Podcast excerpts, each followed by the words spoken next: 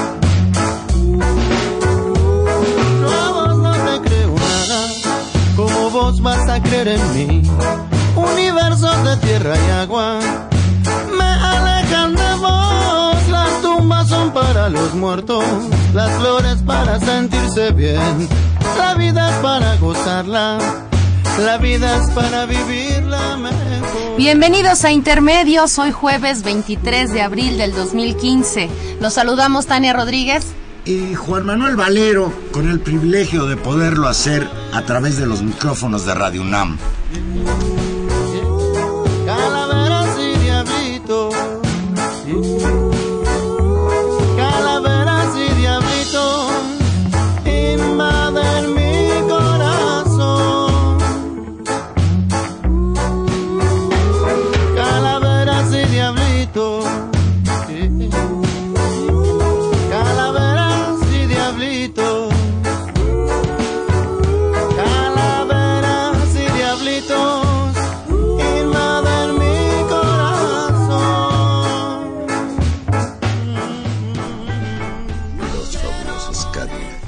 Fabulosos Cadillac, que son fabulosos, los queremos, los queremos mucho. Y ahí... esta, esta canción en especial, no sé por qué, me gusta mucho. Yo sé que a ti te gusta. Calaveras y diablitos. Esperemos que también les haya gustado a quienes nos escuchan en esta calurosa noche en la Ciudad de México. Les recordamos que estamos en vivo 55 36 89 89. Aquí vamos a estar platicando en intermedios. Y desde luego que no, no fue con intención ya sabemos que hay en la realidad nacional muchos diablitos, demonios, pero y, desgraciadamente muchas calaveras, y también muchas calaveras, pero no, no, no tuvo esa intención, sino simplemente pues entrar con una rolita de este grupo argentino, los fabulosos Cadillacs. Auditorio Tania, el sábado pasado nos acudió el reportaje especial de la periodista independiente Laura Castellanos sobre las ejecuciones de Apatzingán el pasado 6 de enero.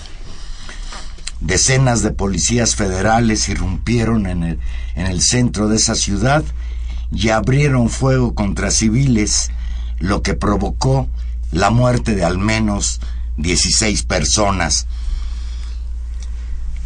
el reportaje abre así. Mátenlos como perros, gritaron los policías federales al atacar a tiros a un centenar de miembros y simpatizantes de la Fuerza Rural que estaban en plantón en los portales del Palacio Municipal de Apatzingán a las 2.30 de la madrugada de ese fatídico pasado 6 de enero, Día de Reyes. Así inicia el reportaje de Laura Castellanos, publicado al unísono por el semanario Proceso, el portal en Internet Aristegui Noticias y la cadena de televisión Univisión.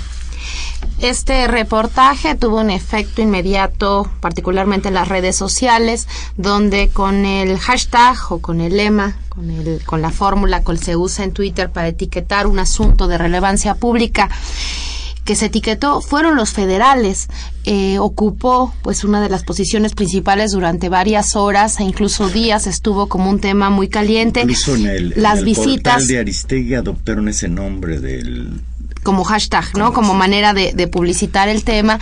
Y hay que decir también que en el portal de eh, este este portal de internet de Aristegui tengo la impresión, Juan Manuel, que estamos también ante el primer evento noticioso post, digamos, salida de Carmen Aristegui del radio, donde se coloca un tema de nivel nacional eh, a través de ese medio. Hay que decir que es muy interesante, digamos, el, el tándem, el equipo que han formado junto con la revista Proceso, que digamos quien es dueña formal del reportaje pero ¿no? Donde hay una articulación Laura, Es una, es una excelente eh, periodista independiente. Claro, entonces digamos pasa por estas dos. Eh, eh, han de haber hecho una negociación de hacer una publicación conjunta estos tres medios, lo cual a mí me parece excelente. Por supuesto, sin duda, y hay que decir que en este contexto también fue acusado durante también durante varias horas de haberse caído o haber sido tumbado ¿no? Ahí es, depende, depende cómo lo leamos.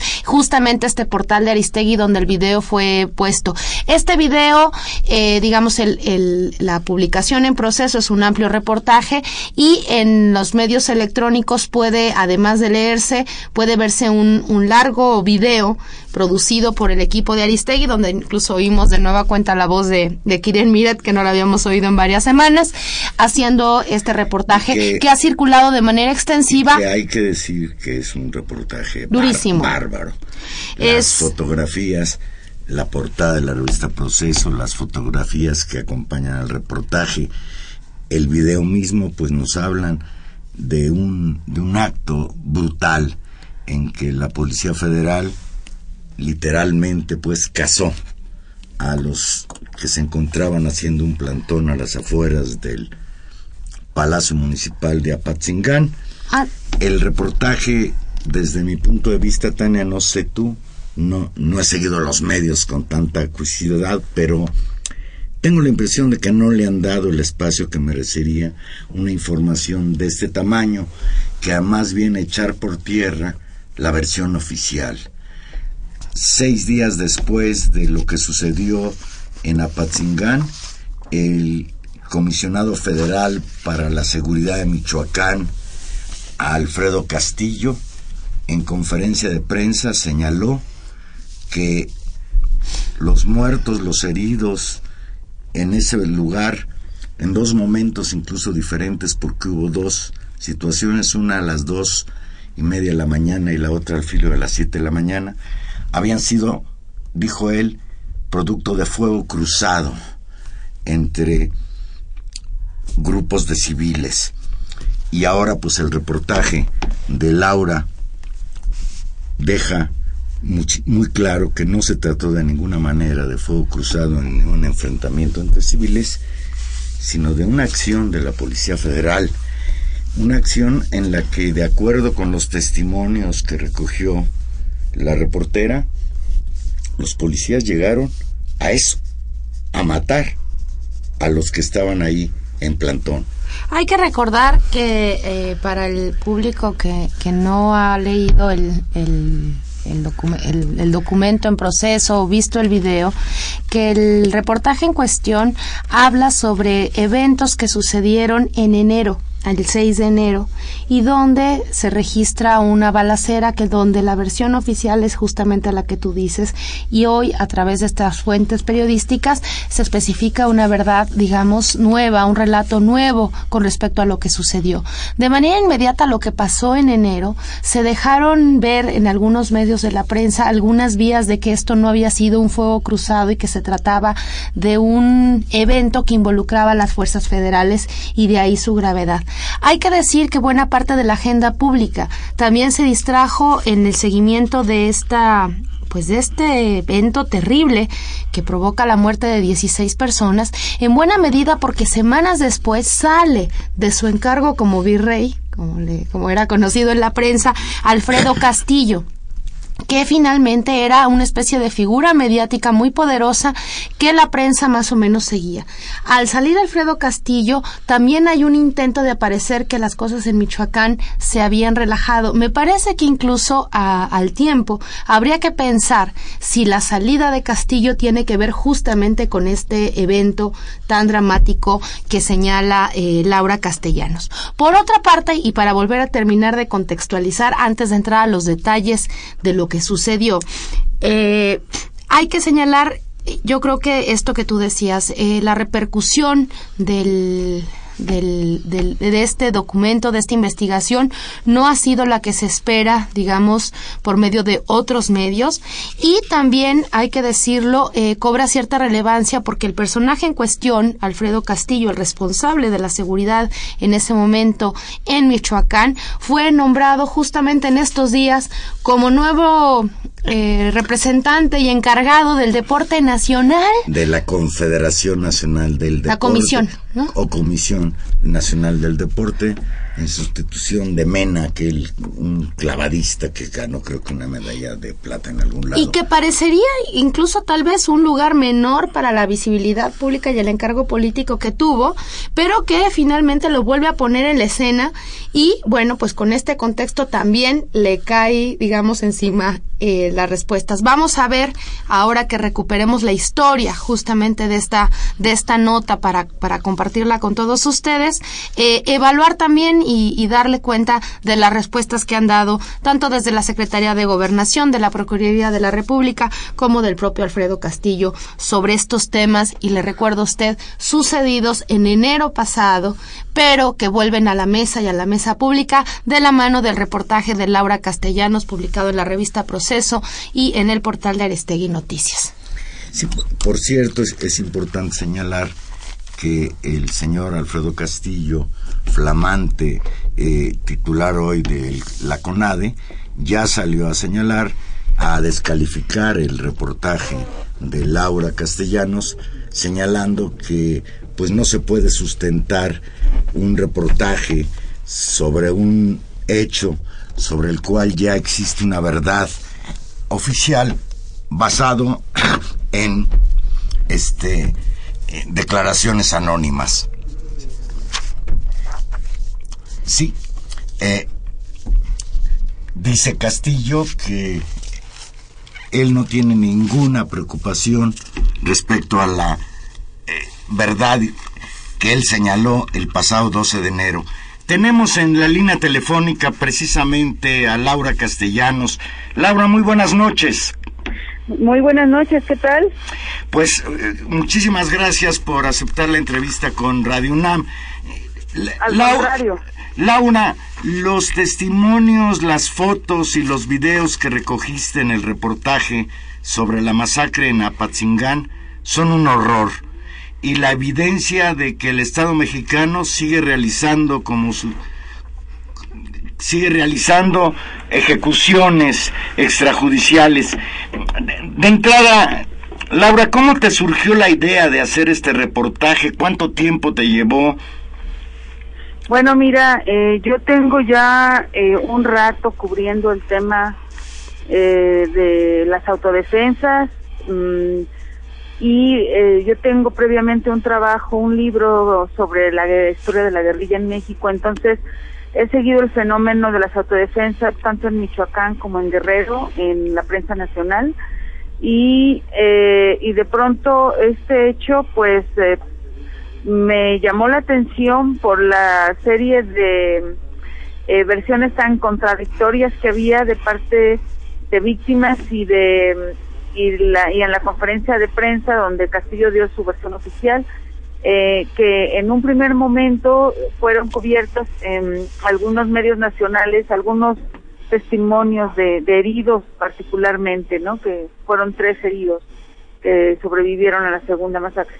Y eh, a partir de eso, pues por el trabajo que yo ya tenía, pues las fuentes me contactaron, estaban eh, preguntando, preguntándome si había posibilidad de interés de mi parte en ir a recoger esa historia eh, porque impactó a toda Tierra Caliente. Entonces, pues eh, me fui, estuve un alrededor de unos 10 días por allá y, y lo que se fue mostrando, evidenciando, pues efectivamente, como tú bien lo describiste, fue una historia de horror. Laura, desde luego que es clarísimo que las víctimas son autodefensas de Michoacán y que incluso se encontraban en plantón frente al Palacio Municipal protestando porque ya eh, los habían destituido. Es, es, por ahí la cuestión, ¿verdad? Mira, eran eh, fuerzas rurales, o sea, quiero decir, al decirte fuerzas rurales, es que estaban constituidos en un grupo legalizado de que trabajaba para el gobierno y que era un grupo especial que se llamó el G250 que creó precisamente Castillo para eh, capturar a la tuta en la sierra. Pero finalmente lo que hicieron con este grupo es lanzarlo a la sierra como carne de cañón. Ellos dicen que estuvieron siete u ocho meses en la sierra, que no recibieron el pago de ningún sueldo, que nunca se les atendió ni a heridos ni, ni eh, a fallecidos, es decir, el traslado de cuerpos, ni nada, ni indemnización, ni nada, y que mm, realmente fueron las comunidades las que estuvieron sosteniendo a, en un principio fueron alrededor de 200 personas, por eso se llamó así el 050, en otro momento ya eran un centenar realmente quedaron como carne de cañón y quedaron olvidados allá en la sierra, es lo que ellos dicen. Y el, el plantón lo estaban realizando porque ellos mm, lo que estaban denunciando es que eh, Castillo dijo a partir del 15 de diciembre que era disuelto el grupo, que era prácticamente pues en las fechas que él también ya dejaba de ser comisionado. Y ellos decían, ni se ha desarticulado el cártel, ni se ha detenido a este a la tuta y eh, hay incursiones de templarios en las localidades y otra vez están empezando los secuestros, las desapariciones forzadas en nuestras localidades. Por esa razón es que estaban en plantón, eso es lo que ellos dicen, y eh, no solamente había fuerzas rurales, había autodefensas, es decir, guardias civiles que no estaban legalizados, había también portadores de limón. Eh, había incluso se les había sumado gente que estaba protestando por el alza de la luz. Y eh, no olvidemos que todo esto sucedió en la madrugada del 6 de enero. Y esto quiere decir que había gente, eh, familias que estaban comprando juguetes ah, en, durante las horas de la primera masacre, que fue a las dos y media de la mañana. Había comerciantes, había puestos de comida y pues eh, los testimonios revelan que los policías federales llegaron disparando a diestra y siniestra, ejecutando a civiles que rindieron y se hicieron que alzaran los brazos y les dispararon en el pecho o en la cara. De eso recogí varios testimonios. Eh, esas ejecuciones extrajudiciales sucedieron tanto en, en, el primer hecho como en el segundo, que fue a las a las 8 de la mañana, que es cuando los familiares de los primeros heridos o detenidos se reúnen tratando de ir a rescatarlos porque sabían que se los habían llevado los federales. Por eso van siguiendo, hay testimonios que dicen que en esa caravana que se ve en el video de la cámara de vigilancia en pleno día, que van por una avenida, que llevaban a personas detenidas y a personas heridas que clamaban a gritos por de auxilio, ¿no? Por auxilio. Entonces, por eso dicen ellos que llegan con las camionetas, con los palos, a tratar de liberar a estas personas y bueno, ahí fueron eh, recibidos con un, una ametralladora cuyas balas expansivas se usan para reventar blindaje de vehículos. Laura Castellanos, buenas noches. Te saluda Tania Rodríguez. ¿Qué tal, eh, ha sido, ha sido un, un, asunto muy impactante el, el, reportaje que tú, que tú recuperaste y que pones en la mesa, solamente porque hay, hay un ejercicio, digamos, de distancia de estos hechos sucedieron en enero, ¿no? Estamos a, a fines, a mediados de abril y hay la reconstrucción de una historia. Te pregunto lo siguiente, a mí creo que lo relevante, lo, lo que es muy importante, impactante de, digamos, del olfato periodístico para seguir este asunto que, que has tenido, es que esta masacre como esta, esta serie de muertos y el informe de hay 16 muertos y otros 13 muertos en otro lugar del país, se nos pierden en una cosa sangrienta, espantosa. Y de pronto ocurre que esto es relevante y se pone en la mesa porque hay dos actores, y particularmente uno que es muy relevante, que participa y que demuestra su participación en esta matanza, que son las fuerzas federales. Y que, en este caso, la articulación de las responsabilidades en un mando único que en ese momento ocurría en Michoacán, que es el tema del comisionado Castillo. Te pregunto si desde tu punto de vista este es un elemento central en por qué esta horrible matanza cobra una dimensión política distinta a las otras situaciones que desgraciadamente atravesamos por el país. Sí, bueno, eh, sí, efectivamente, no es un hecho aislado. Esta es eh, la tercera masacre cometida eh, en la que fuerzas federales ejecutan a civiles desarmados y por otro lado eh, hay una vinculación eh, por la misma razón entre Tlatlaya, Yotzinapa y Apatzingán porque el actuar de estas fuerzas federales ha sido eh, con total impunidad y con total encubrimiento además por parte del gobierno federal. Eso por un lado. Por el otro lado, en este caso, a diferencia de Tlatlaya o de Yotzinapa, que se, esos hechos sangrientos y brutales se cometieron en galerones aislados en la noche, en, lugares apartados.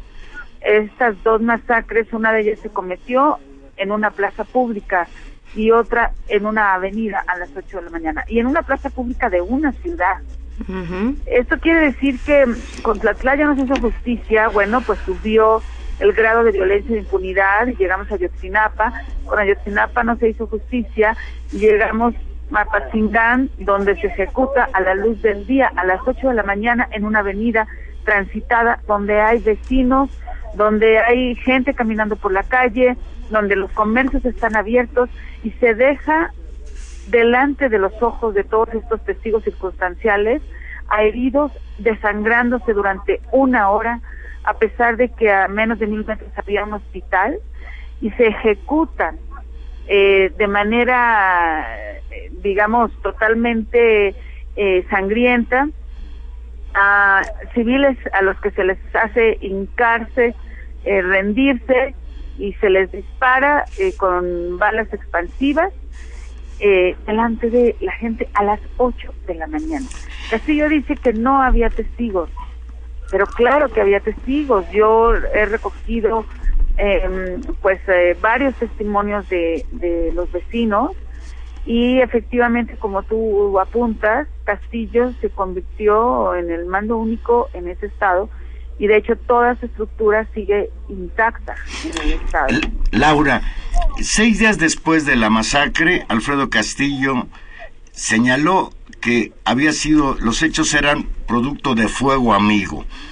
El martes pasado, en respuesta a tu, a tu reportaje en entrevista con Milenio Televisión, descalificó tu trabajo, exigió pruebas no anónimos en el caso Apatzingán, aseguró que el video donde se muestra un supuesto abuso policial en el desalojo de la presidencia municipal de Apatzingán el pasado 6 de enero está distorsionado y fuera de contexto, por lo que sostuvo que hay elementos suficientes para confirmar que hubo fuego cruzado y no una acción deliberada criminal por parte de la Policía Federal. ¿Qué le respondes, Laura?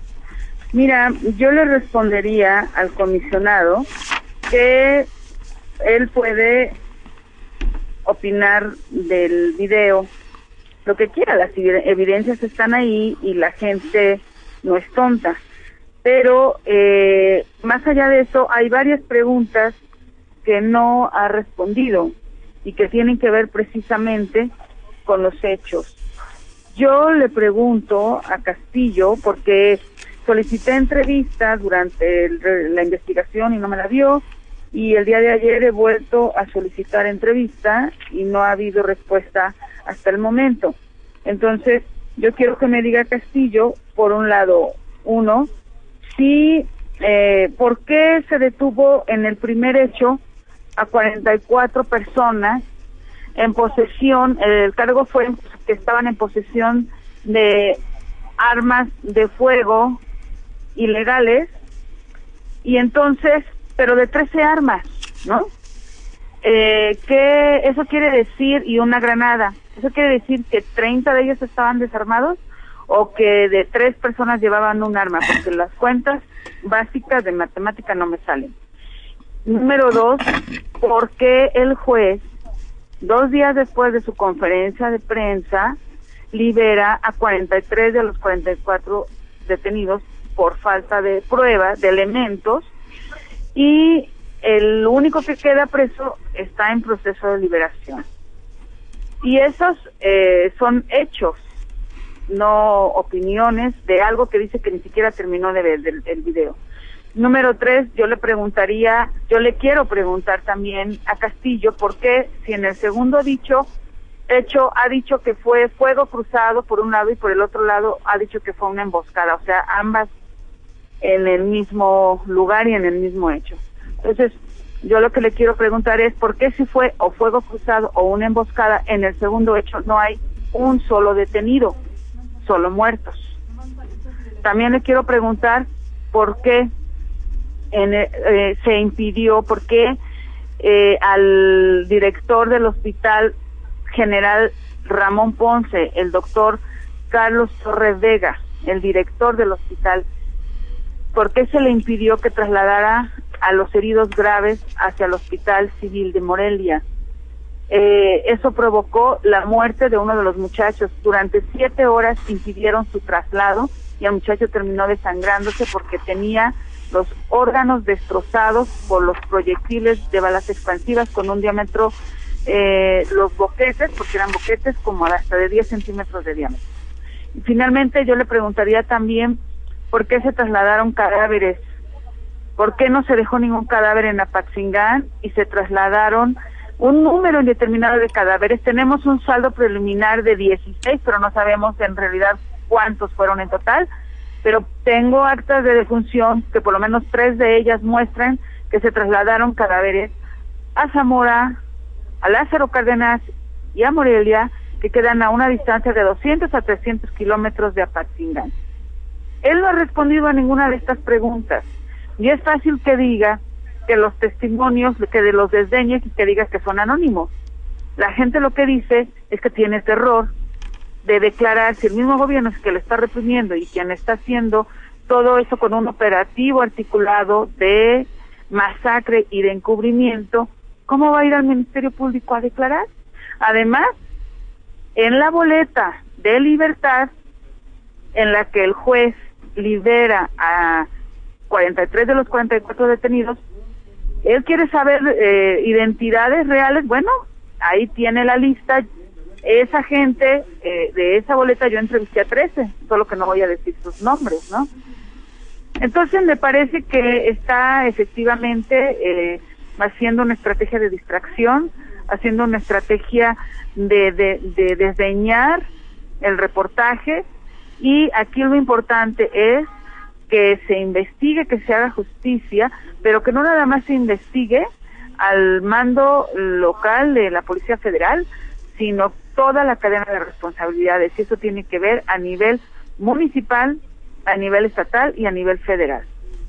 Claro, y en este caso, por las condiciones, en, digamos, que tenía como de poderes extraordinarios que tenía Castillo, lo hace responsable. El lunes pasado, el secretario de Gobernación, Miguel Ángel Osorio Chong, dijo que la PGR va a investigar los hechos ocurridos en Apatzingán el pasado 6 de enero. Laura, te pregunto si alguien de la PGR te ha contactado por, por alguna evidencia o como como alguien informada de este asunto o qué perspectiva ves a esta investigación? No, no me ha contactado nadie y si me contactaran yo no daría ninguna de mis evidencias. Esas evidencias me las proporcionaron las víctimas a mí, que soy periodista, y yo no tengo ninguna responsabilidad por, y, y que contribuir al trabajo que es de las autoridades. Ellos eh, lo que sorprende también y en este caso es cómo la Comisión Nacional de Derechos Humanos que desde el 13 de enero mandó a ocho visitadores a recoger los testimonios de los 43 eh, liberados. ¿Cómo es posible que tres meses y medio después apenas diga que va a ser una investigación exhaustiva? Eso habla de la manera en que este caso de estas masacres ha sido eh, encubierto, ha sido eh, desdeñado y claro, eso no tenemos que perder eh, el punto de vista de que estamos ah, en la víspera casi de, elecciones y que finalmente para ellos es un escándalo que una tercera masacre, ¿no? surgiera en momento preelectoral. Entonces, pienso que eh, me indigna mucho el silencio de la prensa nacional ante estos hechos. Eh, han sido particularmente medios electrónicos, radio, eh, la que ha abierto el espacio, columnistas también, pero eh, yo invito a tus a tus radioescuchas a que adquieran la revista Proceso o que vean el portal o entren a la página de Aristegui Noticias para que conozcan esta esta historia que no puede quedar impune y que la circulen también sobre esto es de destacar, sí, muy grave, la complicidad de los medios, la mayoría de los medios, eh, sobre todo la televisión, eh, al no, no repercutir esta información que es tan importante. Yo tengo la impresión de que la respuesta del secretario de Gobernación a pregunta expresa de un reportero eh, que sí se va a investigar es es, un, es una respuesta burocrática. Ellos ya le habían dado carpetazo al hecho. No solo la Secretaría de Gobernación, tú misma lo señalas, la Comisión Nacional de, los Derechos Humanos, y hasta ahora, pues yo no he escuchado que la nueva procuradora haya hecho alguna declaración en el sentido de que la PGR está investigando, porque lo que sería el colmo es que digan ahora a raíz del reportaje que van a empezar a investigar. Hay distintas personas que sostienen y yo me uno a este planteamiento de que a partir de ahora Castigo debe ser, Castillo debe ser sujeto de una investigación, sometido a proceso por alterar con sus mentiras el escenario del crimen y eventualmente por ordenar a los mandos de la Policía Federal asesinar a balazos al menos a 16 civiles desarmados. Algo que no te hayamos preguntado, Laura, y que tú quieras agregar. Pues que tenemos que estar muy atentos, eh, que la única manera en que se puede romper el, cerco mediático es difundiendo esto, compartiéndolo, leyéndolo, y que eh, veamos eh, de qué manera actúa, ¿no? Tanto eh, la Secretaría de Gobernación como la Procuraduría que estemos atentos. Este grupo es eh, ha sido muy estigmatizado, eh, a diferencia de los normalistas de Ayotzinapa o este grupo que es el grupo de los Viagra es un grupo al que odian o al que aprecian en esa región desde lados extremos. Yo no eh, lo que busqué fue evidenciar cómo agentes del Estado, fuerzas federales, ejecutaron a mansalva a civiles desarmados. Y yo creo que es importante esto porque sé que del otro lado se busca criminalizar a las víctimas y se busca desdeñar el, el reportaje diciendo que son testimonios anónimos. Entonces, pienso que simplemente mientras más se pueda circular esta información, es cómo podremos eh, romper el cerco mediático y por tal razón yo agradezco a Radio UNAM que me haya dado este espacio para expresar mi, mi palabra. No, Laura, al contrario. Una, una última, una, una última pregunta, porque me, me ha parecido muy, muy relevante la reflexión que haces alrededor de las, digamos, de las tres masacres y su, y su visibilidad pública y las distintas respuestas. Te pregunto, Laura, en términos de la prensa internacional que fue tan importante para el caso Tatlaya, que fue realmente la que le dio una vitrina y obligó en buena medida al gobierno mexicano a pronunciarse, en el caso de Ayotzinapa, que sin duda ha sido una cobertura internacional en términos de activismo, de solidaridad muy fuerte. ¿Cómo, cómo, y ahí sí te pregunto, ¿te han contactado, has retomado tu trabajo, medios internacionales? ¿Cómo, cómo va eso, Laura? Sí, han contactado medios internacionales, sacó una nota de New York Times y el periódico Le Monde, me ha entrevistado Telesur, Al Jazeera me contactó y em, particularmente y estratégicamente sacamos el reportaje a través de Univisión, que es la cadena televisiva más importante eh, latina en Estados Unidos, y ahí eh, ellos se sumaron, digamos, a esta estrategia y sacaron reportajes, eh, en notas en el noticiario de Jorge Ramos. Jorge Ramos entrevistó a Aristegui el domingo pasado y Aristegui comentó también del asunto. A mí me entrevistaron antier, eh, un conductor que se llama Fernando del Rincón en, en una larga entrevista en vivo y, y el próximo domingo me sale una entrevista con Jorge Ramos que es ahorita, pues, digamos que el periodista más prestigiado latino en Estados Unidos. Entonces, uno de los 100, uno de los 100 más influyentes según, según la revista Time, Time. Exacto, entonces para nosotros ha sido muy importante esta cobertura y sabemos que lo que más le preocupa al gobierno es que se salga esta información en el extranjero. Hemos contado con todo el respaldo, seguimos como una una es como tres medios buscando darle seguimiento a esto y bueno yo soy una periodista independiente y, ha funcionado la estrategia.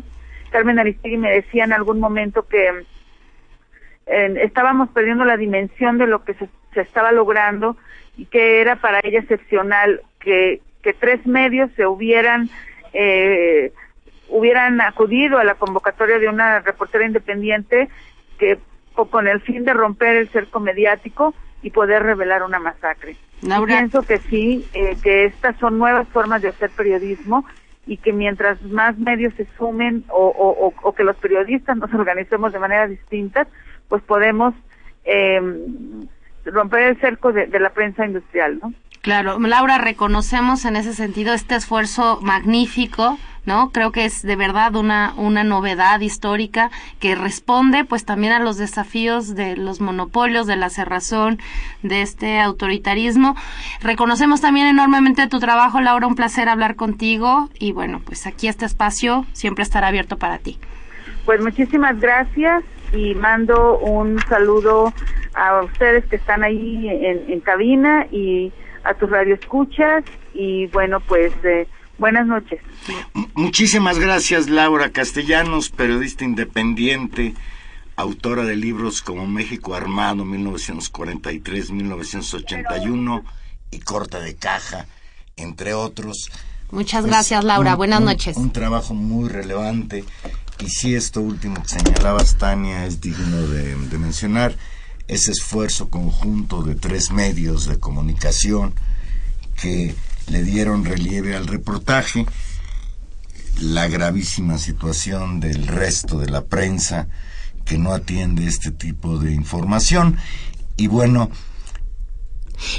la respuesta de, los, de las autoridades que yo he leído con cuidado, leí lo que dijo Sorio Chong, leí un comunicado por ahí de la Procuraduría General de la República y estoy convencido de que no van a investigar el caso como no han investigado o no quisieron investigar Tlatlaya, como no han investigado y ahora tienen a los padres de los 43 muchachos desaparecidos en Iguala, eh, peregrinando por Europa, pidiendo que en otras latitudes comisiones de derechos humanos atiendan su exigencia, su legítima exigencia de que les digan dónde están estos muchachos, que desaparecieron. Sí, y, y sobre este sobre esta articulación proceso Aristegui Univisión a través de la acción de Jorge Ramos, simplemente decir que es también una reacción nueva ante un escenario nuevo. Decía yo al principio, esto una es una primer gran asunto de orden nacional después de la salida de Aristegui del radio.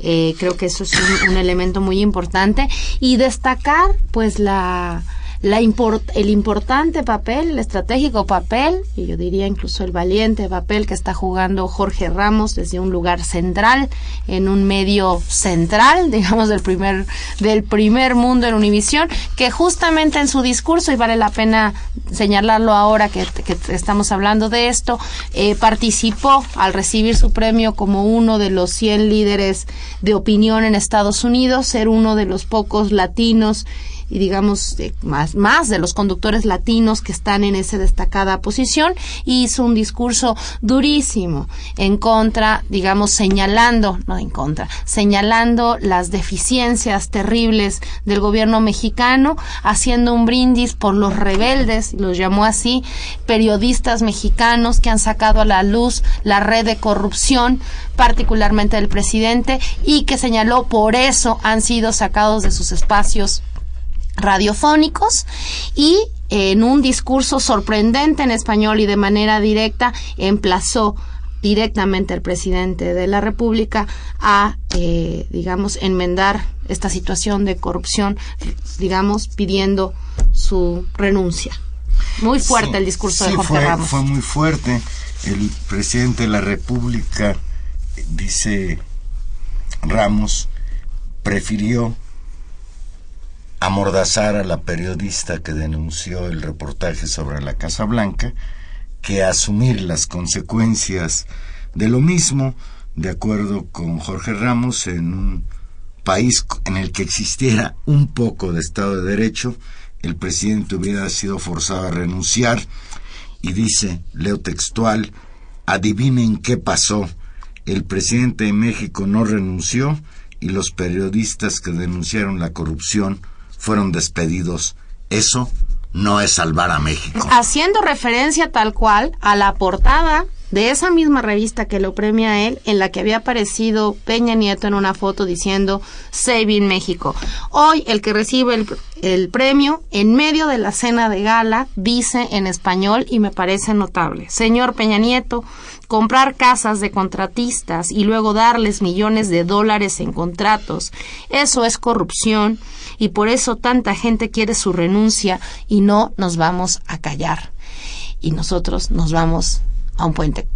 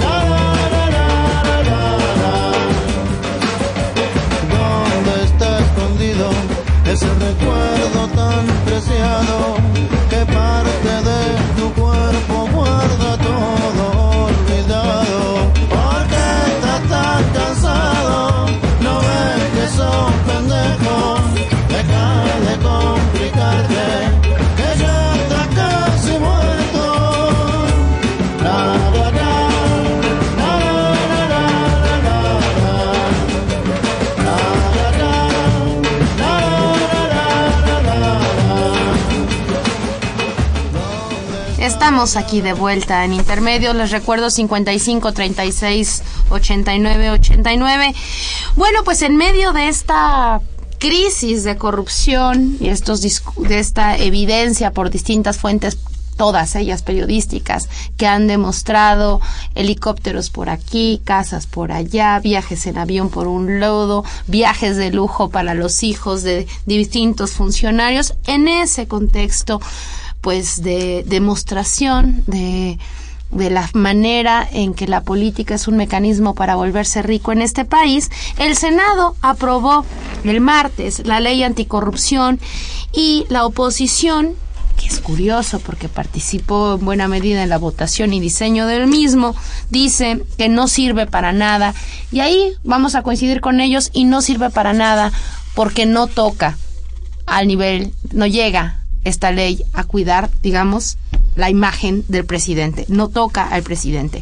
El Congreso de la Unión se dio un año como plazo para crear la legislación secundaria del Sistema Nacional Anticorrupción, lo cual, Juan Manuel, significa que en el próximo año vamos a seguir teniendo acumulación de escándalos que no son investigados, porque todos sabemos que las leyes generales, por más y, bonitas que estén, eh, si no tienen la legislación secundaria bien hecha, no sirven para nada. Este, este año comienza su marcha una vez que la mayoría de las legislaturas estatales todavía falta ese, ese camino, hayan dado su aval a esta reforma constitucional y que Enrique Peña Nieto, en tanto presidente de la República, publique en el diario oficial la reforma.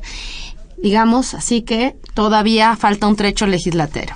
La senadora Cristina Díaz explicó que se tendrá que desarrollar un nuevo sistema nacional de fiscalización de los recursos públicos como un subsistema consolidado y autónomo y que ese será el eje central del sistema nacional anticorrupción. Qué bueno que ojalá, pues que será en un año y medio, si bien nos va, vamos a tener algunas reglas básicas para este sistema nacional de fiscalización que cuidará cómo se gastan nuestros dineros y mientras tanto, Juan Manuel, por lo menos que se aplicara la ley que está vigente y que la Contraloría hiciera su trabajo y que no siguiéramos enterándonos de tantas fortunas que se hacen al amparo de los cargos públicos. Sí, pero realmente, Tania, este sistema nacional anticorrupción SNA en realidad debería ser el SNS, Sistema Nacional de Simulación. Fíjate, pese al optimismo de casi un centenar de senadores que avalaron la reforma constitucional por el que se crea el llamado Sistema Nacional Anticorrupción, tras dos años de discusión en ambas cámaras del Congreso, algunos de ellos reconocieron que se trata de una reforma incompleta y que no generará los cambios necesarios para combatir la corrupción en el país. México tiene el segundo lugar en corrupción en el mundo, de acuerdo con un estudio de la Organización de las Naciones Unidas. Solo somos superados en corrupción por Filipinas, de acuerdo con este estudio. El senador Ernesto Cordero Arroyo del Partido Acción Nacional aclaró que lamentablemente el Sistema Nacional Anticorrupción no servirá para combatir este flagelo, y leo textual, no toca al presidente de la República, no nos toca a nosotros, legisladores, tampoco estamos avanzando en el frente de la corrupción en el poder legislativo, no toca a los gobernadores abusivos, no toca a los presidentes municipales, nos estamos quedando cortos y chatos pues si no toca todas estas instancias, de acuerdo a lo que dice este senador del PAN, pues entonces, ¿qué será una ley nacional anticorrupción para perseguir a quién? Hay, claro, hay, hay, un tema de, de, la responsabilidad, digamos, más veloz de los, digamos, de quienes realmente toman decisiones a un nivel alto. Hay que decir, sin embargo, que organizaciones de la sociedad civil y distintos centros de investigación han, digamos, señalado que hay avances fuertes en este sistema nacional de anticorrupción, fundamentalmente porque tiene ejes mucho más claros en, la lógica de la prevención, de la investigación y de sanción, y en su diseño institucional prevé no solamente el fortalecimiento de la Auditoría Superior de la Federación, dotándole de capacidades inmediatas, digamos, de fiscalización. Recordemos que ahora la auditoría va desfasada en el tiempo, alrededor de un año, revisa cuando se entregan los gastos fiscales, no puede participar y realmente no tiene tiene muchas capacidades de revisión durante el ejercicio fiscal eh, vigente. Por otra parte, eh, el otro gran tema que es cómo esas atribuciones bajan y profesionalizan sistemas de fiscalización constante en los distintos niveles de gobierno.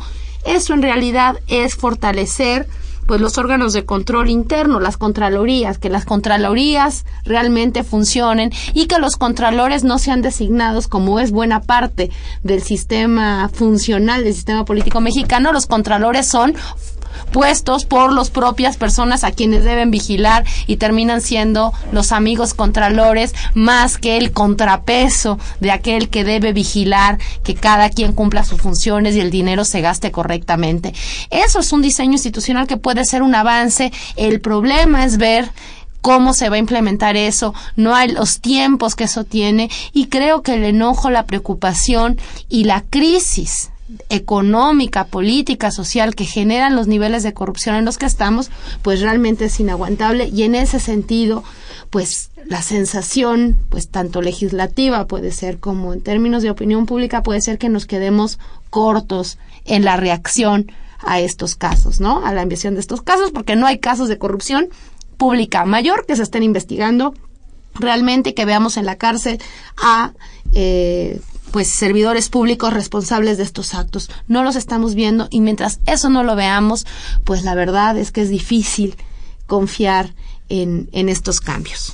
Dice la señora Cárdenas que nos llama Naucalpan, coincide contigo, dice, no necesitamos más burocracia inepta, lo que se necesita es que se cumpla la ley y aprendan y encierren a los delincuentes.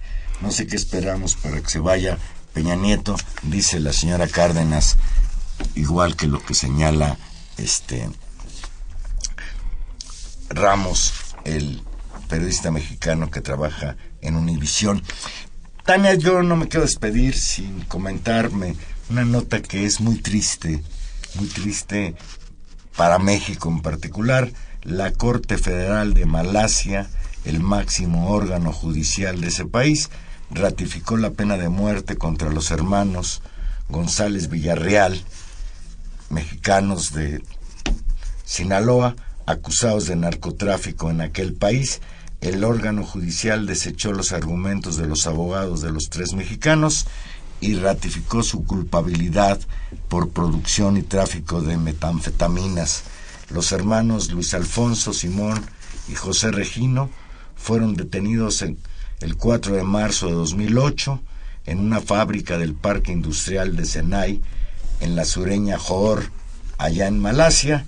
La policía halló en dicha fábrica alrededor de 30 kilogramos de metanfetaminas. Los hermanos González Villarreal sostienen que únicamente trabajaban en el área de limpieza y desconocían que en dicho inmueble se producían drogas. Independientemente de la culpabilidad o la inocencia de los hermanos González Villarreal, nosotros desde aquí deploramos la pena de muerte como acción de la justicia.